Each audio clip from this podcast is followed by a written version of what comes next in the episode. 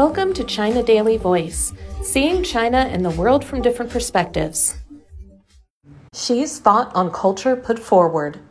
Xi Jinping thought on culture was formally put forward at a national meeting on work related to public communication and culture, which was held in Beijing on Saturday and Sunday. President Xi Jinping stressed the need to foster a stronger sense of cultural confidence, uphold openness and inclusiveness, and strive to break new ground while upholding fundamental principles in a recent instruction made for work that is related to public communication and culture. The instruction made by Xi, who is also General Secretary of the Communist Party of China Central Committee and Chairman of the Central Military Commission, was conveyed at the two day meeting in Beijing. During the meeting, Xi Jinping Thought on Culture was put forward as part of Xi Jinping Thought on Socialism with Chinese Characteristics for a New Era. In the instruction, Xi underlined new situations and tasks on the front of public communication and culture, as well as the need for fresh approaches and accomplishments, with the world undergoing major changes unseen in a century and the nation's great rejuvenation entering a crucial period. He highlighted the need to focus on arming the party with innovative theories and educating the people, and to continue promoting cultural prosperity, building a nation that is strong in culture, and developing modern Chinese civilization from a new historical starting point.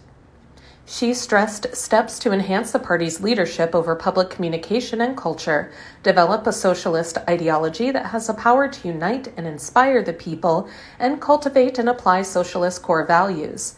It is important to carry forward Chinese cultural heritage, promote the creative transformation and innovative development of fine traditional Chinese culture, and promote the prosperity of the cultural sector, he said. The president reiterated the need to enhance the nation's capacity in international communication, promote exchanges and mutual learning between civilizations, and fully stimulate the creativity and vitality of the entire nation in the cultural sector. The goal is to keep enhancing the soft power and influence of Chinese culture and provide strong ideological assurance, powerful spiritual strength, and favorable cultural conditions for building a modern socialist country and advancing the great rejuvenation of the Chinese nation, he said. Participants in the Beijing meeting highlighted that Xi Jinping Thought on Culture has made clear the roadmap and letter of assignment for the development of culture in the new era. It marked a new height for the CPC in its level of confidence over its history and culture, and will serve as a powerful spiritual weapon and scientific playbook for work related to public communication, ideology, and culture in the new era and on the new journey, they said. Cai Qi, a member of the Standing Committee of the Political Bureau of the CPC Central Committee and a member of the Secretariat of the CPC Central Committee, spoke at the two day meeting. The meeting followed a decade long effort from the CPC to build up the level of the nation's confidence regarding its culture and make the country more united and cohesive as the world's second largest economy forges ahead against various headwinds.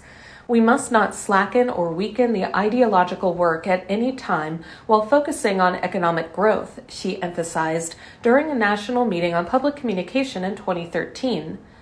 Han Qiang, Dean of the School of Marxism at Beijing Foreign Studies University, said the establishment of Marxism at the guiding position in the ideological field has charted the right direction for the nation's course of public communications, ideology, and culture. The new ideas and judgments about cultural development in the new era put forward by Xi have enriched and developed Marxist cultural theories and led to Xi Jinping thought on culture, he said.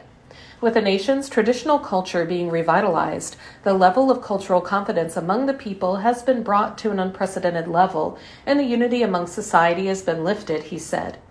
Meanwhile, Han observed that China's soft power in the world has also increased over the past decade, especially in the developing world. As the world's largest Marxist ruling party, the leadership of the CPC has been widely lauded by the international community, and the global recognition over Chinese culture has also been increased, he said.